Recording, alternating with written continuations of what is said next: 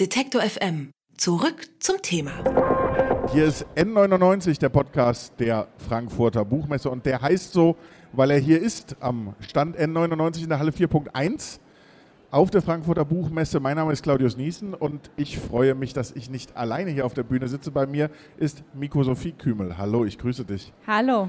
Du bist auch nicht allein, denn du hast dein Buch mitgebracht. Ja. Kintsugi heißt es. Dein erster Roman erschienen bei S. Fischer mein Buch hat schon so ein bisschen eine Geschichte. Also man zeigt es ja eigentlich nicht so gerne her, wenn man mit Büchern aus Versehen mal nicht so umgeht. Aber ja, liest du gerne in der Badewanne? Nee, das ist, das ist äh, ja auch. aber das ist ehrlich gesagt Algensalatsoße, also so Algensalatsoße. So, also, Wakame-Soße. Genau, und da habe ich gedacht, das hat zumindest den, das darf ich sagen, dass es mir passiert ist, oder beziehungsweise der Kollegin ist es passiert.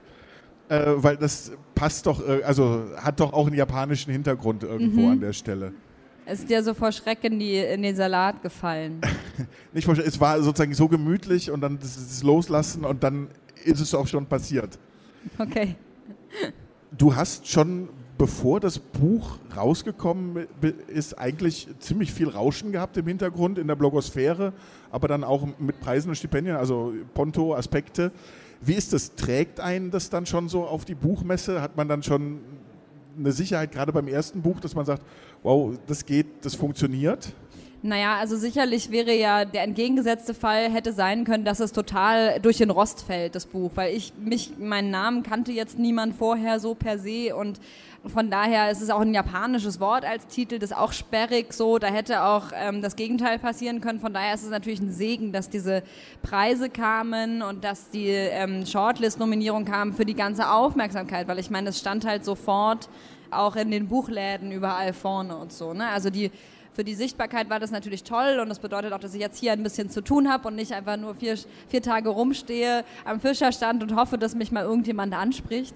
Das ist schon schön. Auf der anderen Seite ist es natürlich auch so, dass das wahnsinnig viel Druck mit sich bringt, den man vorher nicht so reflektieren kann oder kommen sehen kann. Also das war schon so, dass ich auch gemerkt habe, gerade weil du jetzt die Blogosphäre ansprichst, ähm, je mehr sozusagen da kam an Aufmerksamkeit, an Preisen und so weiter, desto mehr hatte ich das Gefühl, wurde das tendenziell auch rezipiert und gelesen, gemessen daran, hat es jetzt diesen Erfolg verdient, ja oder nein. Und das ist natürlich auch was, wo man dann irgendwie auch schon wieder schnell die Zähne knirscht und irgendwie auch so ein bisschen Angst hat um dieses Buch, was halt kein sehr lautes Buch ist, sondern was eigentlich so ein bisschen Zeit braucht und so Zugewandtheit und dass das so zerquetscht wird unter diesem Ja, aber das hat es denn jetzt, ist es jetzt ein Buchpreisbuch, ja oder nein? Also das, deswegen bin ich auch seit Montag ehrlich gesagt ein bisschen erleichtert, dass das so ein bisschen hinter dem Buch und hinter mir liegt jetzt.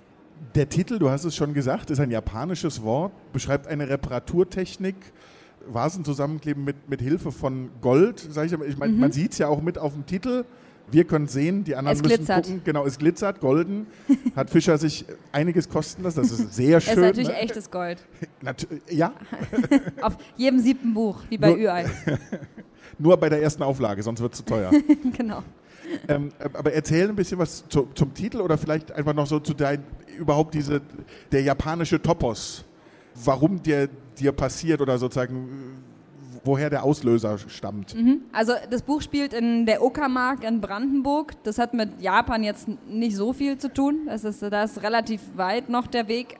Aber mir ist eben im Nachdenken über dieses Buch ähm, diese Technik untergekommen. Also vielleicht hat es der ein oder andere auch schon mal gesehen. Es sind eben diese zerbrochenen Keramiken, die dann mit Gold repariert werden, so dass eben die Risse äh, in einer zum Beispiel reparierten Teeschale nicht versteckt werden, so dass man gar nicht sieht, dass da mal ein Bruch war, sondern im Gegenteil, die Brüche werden eigentlich zum Schmuck zum Teil, also weil sie sozusagen mit Gold ausgefüllt werden. Ähm, und das wird eben bewusst wieder zusammengesetzt und es wird gewissermaßen zelebriert, dass es mal diesen Bruch gegeben hat und dass der überwunden worden ist ich habe mich eben gefragt, wie weitermachen im Leben generell. Also so, das ist ja eine sehr große Metapher. Also wenn jeder von euch, von Ihnen, von allen Zuhörenden einmal drüber nachdenkt, wann ist der letzte Bruch in meinem Leben passiert, da gibt es ja alle möglichen Varianten, was man damit meinen kann. Aber ähm, auf jeden Fall war meine Frage, wie macht man denn nach so einem Bruch weiter? Und dafür war irgendwie dieses Bild dieser reparierten Schale, die so mit Zeit und Ruhe und Bedachtsamkeit und Respekt auch vor dem, was passiert ist, wieder zusammengesetzt wird, das auch akzeptiert, dass das passiert ist, äh, war einfach ein sehr schönes, sehr dankbares Bild, was dann, an dem man gar nicht mehr viel machen musste. Und dann war immer von Anfang an eigentlich meine Idee, das soll wie so eine zweite ästhetische Hautschicht unter der Handlung liegen. Also es soll gar nicht nur so plakativ darum gehen, sondern das soll irgendwie ich hatte immer diese Art, mit diesem Bruch um, umzugehen im Hinterkopf, während ich das quasi geschrieben habe, wie die Figuren im Buch so miteinander umspringen. Du hast sie gerade erwähnt, die Figuren, es sind im Wesentlichen vier, die du äh, ja. sehr, sehr theatral, sehr kammerspielartig erzählen lässt in, in vier Monologen auch außergewöhnlich in der Erzählform jetzt oder, oder nicht alltäglich mhm. für, einen, für einen Roman. Und ich habe immer diese, sozusagen dieses Zerbrechen und wieder Zusammenkitten auch so ein bisschen gelesen. Ich habe, es wird, ist viel von Selbstzweifeln die Rede oder, oder sie werden transportiert, man merkt es, man spürt, wie, wie diese Personen hadern. Ist das auch nochmal eine Ebene, die reinkommt, dass du ganz bewusst gesagt hast, ich lasse die so monologisieren?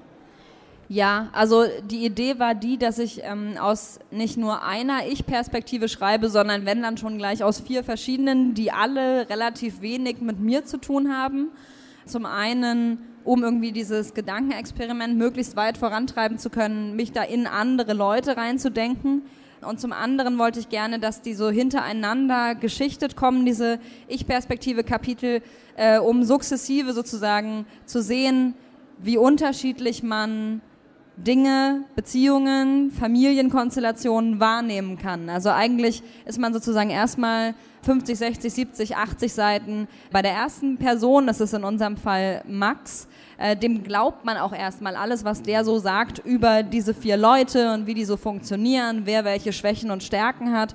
Und erst wenn man dann in, im nächsten Kapitel in seinen Partner Reik sozusagen reingeht, mehr oder weniger, sieht man, Moment, der sieht bestimmte Dinge aber ganz anders. Und der erinnert sich auch an manche Gegebenheiten auf eine ganz andere Art und Weise. Und so ergibt sich eben so ein Vexierspiel, weil man irgendwie merkt, also Wahrheit tritt so in den Hintergrund und in den Vordergrund tritt die Vielschichtigkeit der Wahrnehmung. Und dann in der Vielgestaltigkeit kommt dann so eine Art Mehrdimensionalität irgendwie rein. Und man hat so eine Idee davon, wie unterschiedlich man eben solche Gegebenheiten interpretieren kann und wie gut man sich auch missverstehen kann im Übrigen über Jahre.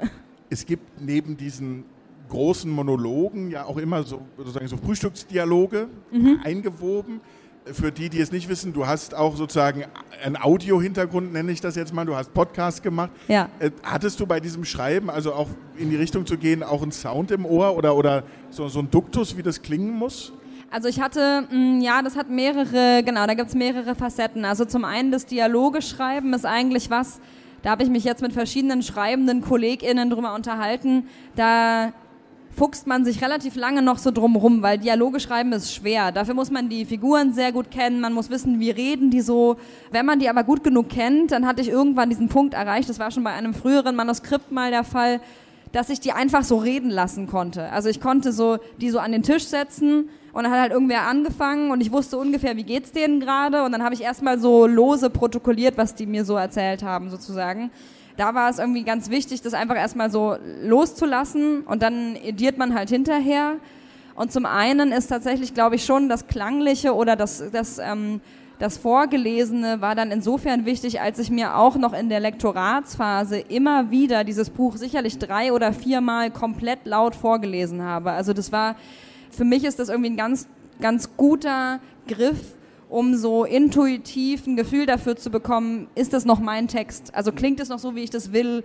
Also weil man hat ja schon so ein Gefühl für eine, eine Vorstellung von einer Rhythmik, von einer Melodie, wie das einfach klingen soll, aber man kann das nicht so einfach erklären mit so Regeln. Aber wenn man das sich laut vorliest, dann merkt man, wo funktioniert es, wo funktioniert es irgendwie nicht mehr, wo ist eine Silbe zu viel, wo ist ähm, ein Satz zu lang oder zu kurz, äh, wo fehlt mir noch eine Facette und dann eben auch in diesen Ich-Perspektive-Kapiteln passt das noch zu der Figur oder passt das nicht mehr zu der Figur, weil die mussten natürlich schon auch auf eine gewisse Art und Weise unterschiedlich klingen. Es ist am Ende ja bei den vier Protagonisten so, es gibt dieses homosexuelle Paar ja. und es gibt den Vater mit seiner Tochter mhm. und, und am Ende ist es äh, sozusagen ja wie so eine, eine Art Utopie, eine zusammengewürfelte Gruppe, die sich alle um diese, also sozusagen alle sind vereint in, in einer Art Liebe oder Projektion auf dieses Kind. Wie wichtig war das dir zum einen zu sagen, ja, von Familie kann man ja nicht unbedingt sprechen, aber zu sagen, irgendwie Familienbilder aufzubrechen und gleichzeitig auch manchmal äh, sozusagen Rollenbilder zu tauschen, also das, was man sonst vielleicht weiblichen Protagonisten zuschreibt, das äh, sozusagen männlichen Protagonisten nicht überzustülpen, aber sozusagen mitzugeben. Ja, das, das hat ähm, für mich ganz viel damit zu tun, wie ich auch unsere Lebensrealität im Übrigen wahrnehme. Also, dass es jetzt so ist, dass es sozusagen diese drei Väter gibt, das ähm, schwule Paar, Max und Reik und Tonio ähm, und dann halt dessen Tochter als das, die Kindergeneration. Das hat damit zu tun, dass ich gerne auf dieses Verhältnis von Vätern zu Töchtern schauen wollte und im Übrigen auch das Verhältnis von Müttern zu ihren Söhnen, aber das sind halt dann die Mütter, an die sich die drei Männer quasi einfach erinnern.